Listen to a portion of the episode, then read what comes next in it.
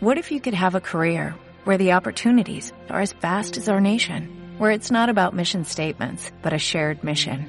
At U.S. Customs and Border Protection, we go beyond to protect more than borders, from ship to shore, air to ground, cities to local communities. CBP agents and officers are keeping people safe. Join U.S. Customs and Border Protection and go beyond for something far greater than yourself.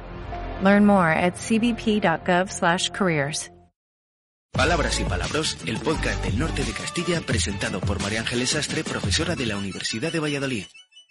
¿Has ido alguna vez de la ceca a la meca?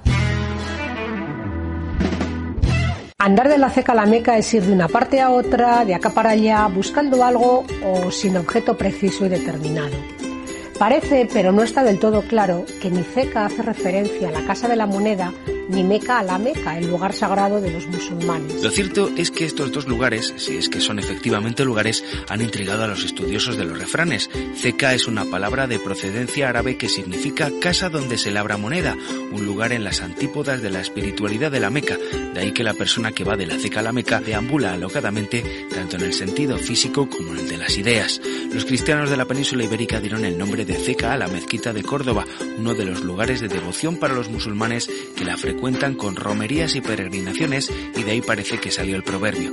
José María Iribarren, que es el autor de un libro que explica los dichos, el porqué de los dichos, sostiene que carece de fundamento la hipótesis de Ceca como casa de la moneda o también en alusión a la mezquita de Córdoba y se inclina por la hipótesis del sonsonete y de la atracción fonética, argumentando que existen en la lengua muchas frases de repetición proverbiales en las que entra la letra N en el segundo elemento. Pero Iribarren fue más allá.